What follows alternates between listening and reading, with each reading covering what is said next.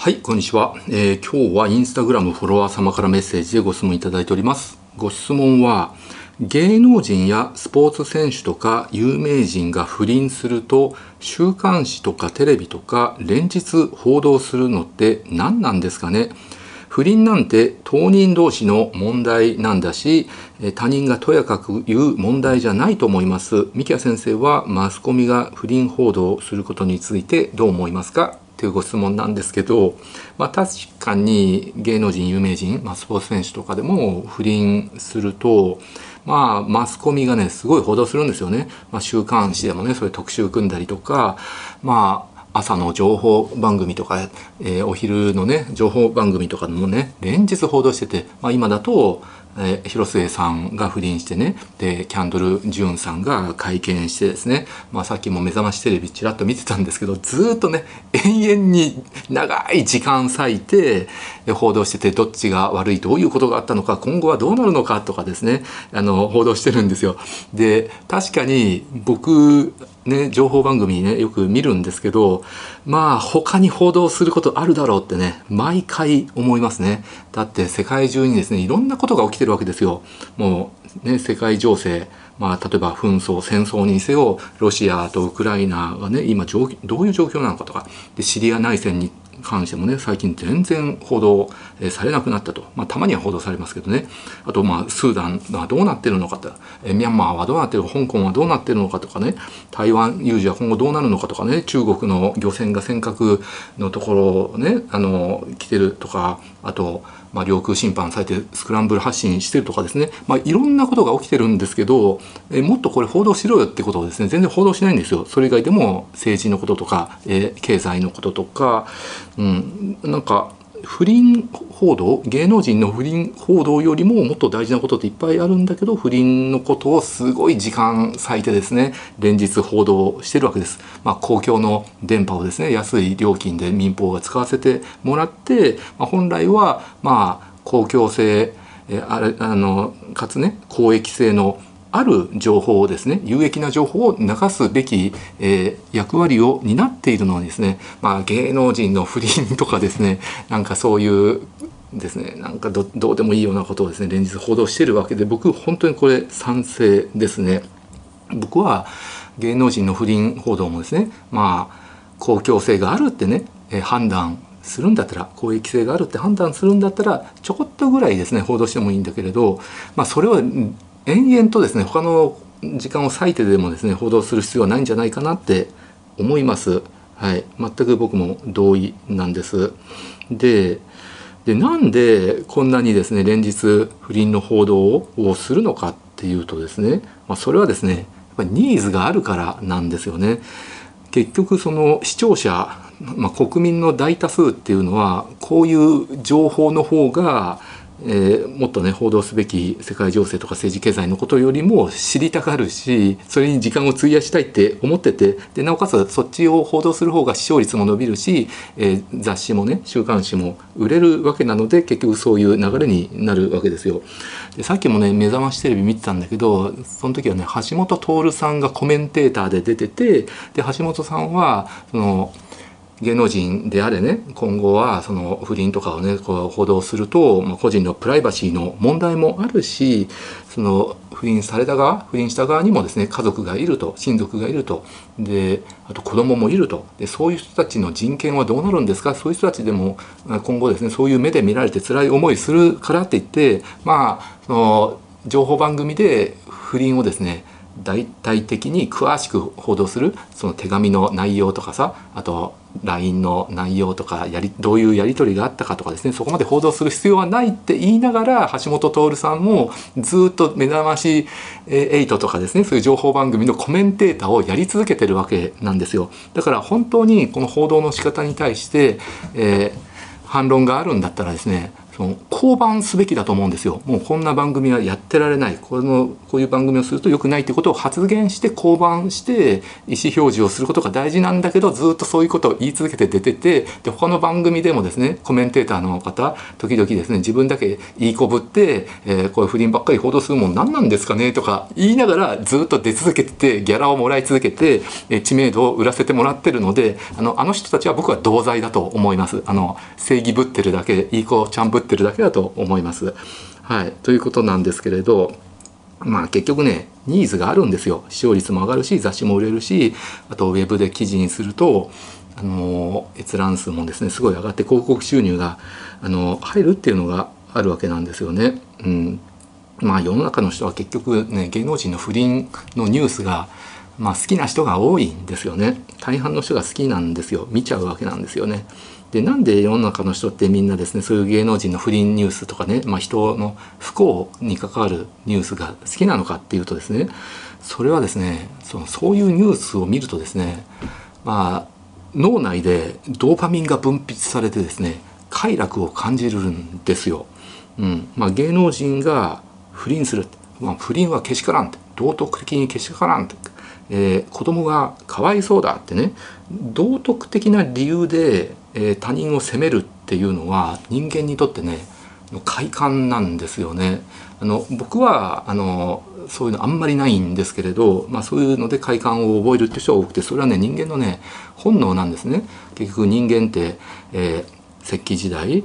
大昔から集団で群れをなしてね協力し合って生きていく生き物なわけですよ。え個人でですね一人一人で生きていくっていうのが難しいわけですよ。体も弱いしやっぱり、え狩りをして獲物を取ってきてで子供あの作って子供を育ててもらってお互い大人数でね群れをなして助け合って生きていくわけなので、まあ、道徳的に間違ってるとか集団にとって、え、間違った方向に進む人間っていうのを、え、みんなで叩いて排除するっていう、えー、や脳がことをですね脳の中にプログラミングされてて、まあ、それを遂行できる人間が子孫を残していって、えー、生きていってるわけなので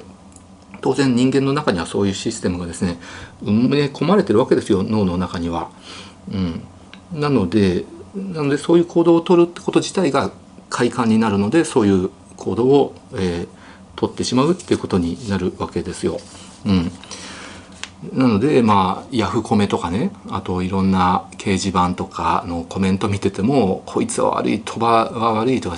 あの広瀬は悪いとかねキャンドルさんがねかわいそうだとかねその全然関係ない第三者なんだけど道徳的に間違ってるってすごい責めるコメントが多いわけなんですよね。で結局芸能人が不倫すると周りからものすごい叩かれちゃってでなおかつイメージもダウンしちゃうわけです特に広末さんなんかはね結構清純派でっていうことで一応ね売ってきたわけですしあと鳥羽周作さんもね僕あれねガストのねあのフルコース食べて美味しかったしそれまで鳥羽さん好きだったんだけどやっぱり僕の中でもイメージ落ちちゃったんですよね。まあ、広末さんはねまあこんなもんかなって、ま思ってたんですけど広末さんがね16歳ぐらいデビューしたばっかぐらいの時はすごい清純派でね頭が良くてね可愛い子だなって思ってねあのマジで恋する5秒前のね CD をレンタルで借りてきてねカセットテープに入れてですね僕は車運転しながら聴いてたんですよ。その時はあの広末さん好きだったんだけどまあいろんな、ね、広末さんの行動とか見てるとまあ不倫しそうだなっていうのは全然普通に思いますんでなんびっくりも何ともしないし自分の中でね極端にイメージが下がったっていうのはないんですけどでもやっぱり世間としてはイメージがダウンしてしまってですね仕事は激減するわけですよ。CM とか映画とかねあと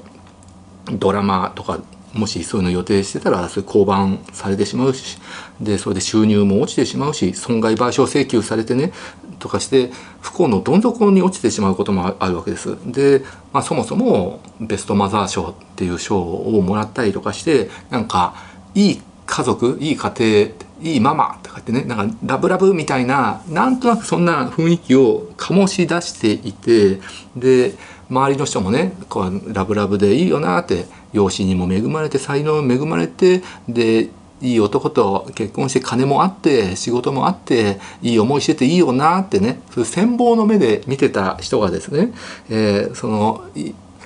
上の方にいたって思ってる人人が突然不倫をきっかけに転落するわけなんですよ。でこれはですね人間にとって結構快楽を感じてしまうわけですよ。僕はそれで快楽感じないようにして他人は他人自分は自分と自分の軸を持つようにして過去の自分と比較して成長したら自分はあの成長したんだってねあの喜びを感じるようにして他人の不幸を、えー、密にしてですね快楽を感じないようにしているわけですけど、まあ、その方がですねあの長い目で見て自分が強く成長するって思うので僕はそうしてると思うそうしてるんですけど、ま、結構世の中の多くの人は他人の不幸とか他人の転落を見てそれですごい喜んで快楽を感じててでそれがですねやっぱりそれに依存してしまってで連日テレビで報道してるのをずっとですね、えー、何時間も見てしまったりとかするわけですよね。結局人間って、まあ、普段からですね他人と比較してえ他人と競争して生きてるわけです。で勉強でもね仕事でもあと可愛い彼女がいるのかとか収入はいくらかとかですねいろんなことで他人と競争して比較してあ自分は勝ってるって思って安心したりとかあ自分は負けてるって思ってね劣等感感じたりとかする。勝ったって思った時はドーパミンが出て快楽を感じて負けたって思うと、えー、ストレスホルモン、まあ、コルチゾールなどが出て、えー、不快を感じるっていうことを、えー、繰り返して生きてるわけなのでまあ自分よりね圧倒的に上にいた人がですね急激に転落して、まあ、自分より下の立場になってしまったと。でもう日本中の人から叩かれていると非難されてる批判されてるってなるとやっぱり自分は勝ったってことになって優越感を味わって大量のドーパミンが出るわけですよね。うん、なので勝手に芸能人が転落してくれて自分より下になってくれるって自分が努力しなくても、え自分が優位に立ってドーパミンを出すと、えー、優越感を味わうってことができるので、まあ、こんなに楽して快楽を得ることって、まあ、なかなかないわけですよねだからみんなそれに依存しちゃうっていうのがあるわけなんですね。うん、だからあんまりそういうので喜んだりとか快楽感じないようにした方がいいと思います。あ広末さんがねあ不倫したんだふーんって思ってああとはもう自分のやるべきことにあの手をつけてですね努力していって自分を磨くことを頑張った方がいいと僕は思うんですけれどあとはその不倫は当人同士の問題ですよねって、まあ、これもね本当にその通りだと思いますね。うんまあ、まずねその芸能人じゃなくても普通の人でもですね結婚している人で不倫している人って結構いるんですよ。日本でも世界でも、うん、不倫は良くない道徳的に問題ない絶対ダメだっていう人いるんですけれど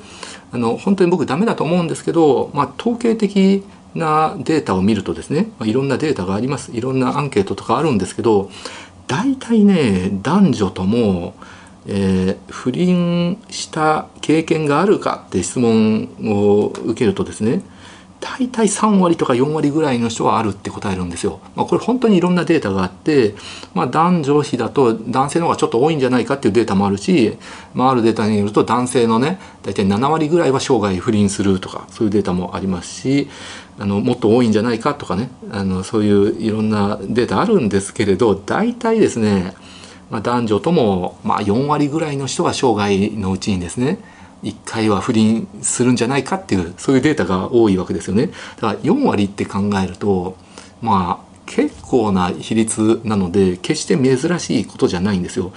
でそれが芸能人になるとですねもっと確率は高くなると思います。まあ、正確なデータとかないから何とも言えないんだけれどっていうのは恋愛って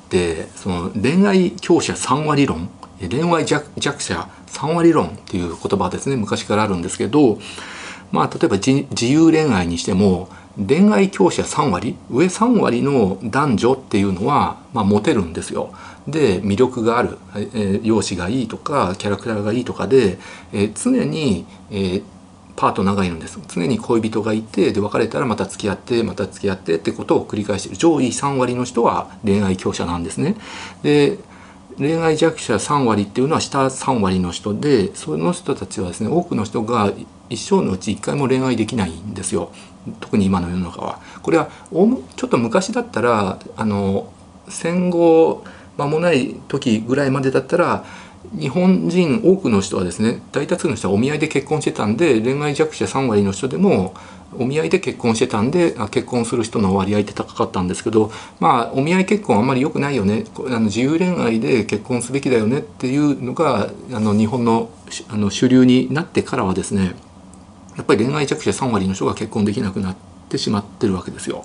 なので未婚率が上がってそれによって出生率が下がってるっていうのも実はあるんですけどそれってあんまりその報道されないし政治家も苦心しないんですけどこれそれは必ずあります。もちろん少子化の原因はそれだけじゃなくて貧困とかあの女性の社会進出とかですねいろんな要因があの複雑に絡み合って起きてるわけなんですけれどなのでそのおそらくそのいろんなデータで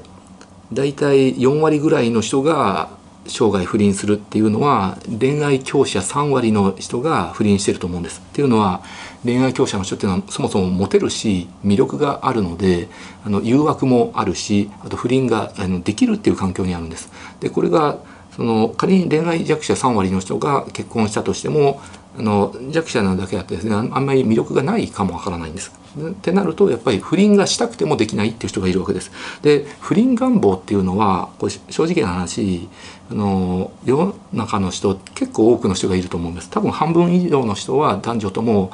不倫したいっていう願望はあると思います。で願望はあるんだけど理性によってそれを抑制してるっていう状態だと思うんですよね。それはその嫌いなやつがいると殴ってやりたいって思うんだけど理性で止めてるのと同じであってあの願望はあるんだけどやってないっていう人が結構大半なんじゃないかなって思うんだけど、まあ、恋愛強者3割の人はそれができる環境にあるから不倫に流れてしまうっていうのがあると思うんですけれどで芸能人って多分ほとんどの人たちが恋愛強者3割の中に入ってるし場合によってはその上1割とかね上1%とかそれぐらいかもわかんないです。なのでとにかくねモテる人が多いんですよ。まあルックスもいいしあの魅力もあるしあとそれなりに収入があったりとかですねあのそもそもちやほやされてあと自己愛が強くて承認欲求が強い人たちなだしそれで成功してるわけなので、まあ、モテる人たちの集まりなんですよね。だったら芸能人が不倫する割合ってね一般の人よりうんと多いからおそらく本当僕あの推測なんだけれど芸能人は半分以上の人が不倫してるんじゃないかなってねなんとなく思うんですよ実際にはわからないんですけどね。一般人でも4割してるんだったらね生涯生涯の不倫する確率は半分以上なんじゃないかなって思うんですよ。うん、であとは当人同士の問題っていうのは本当に僕も同意するんですけど例えばその片方芸能人同士のカップルでも片方が不倫しててで不倫した側がすごい戦われるんですけれどで不倫された側はもう被害者になってですねみんな同情するんですけど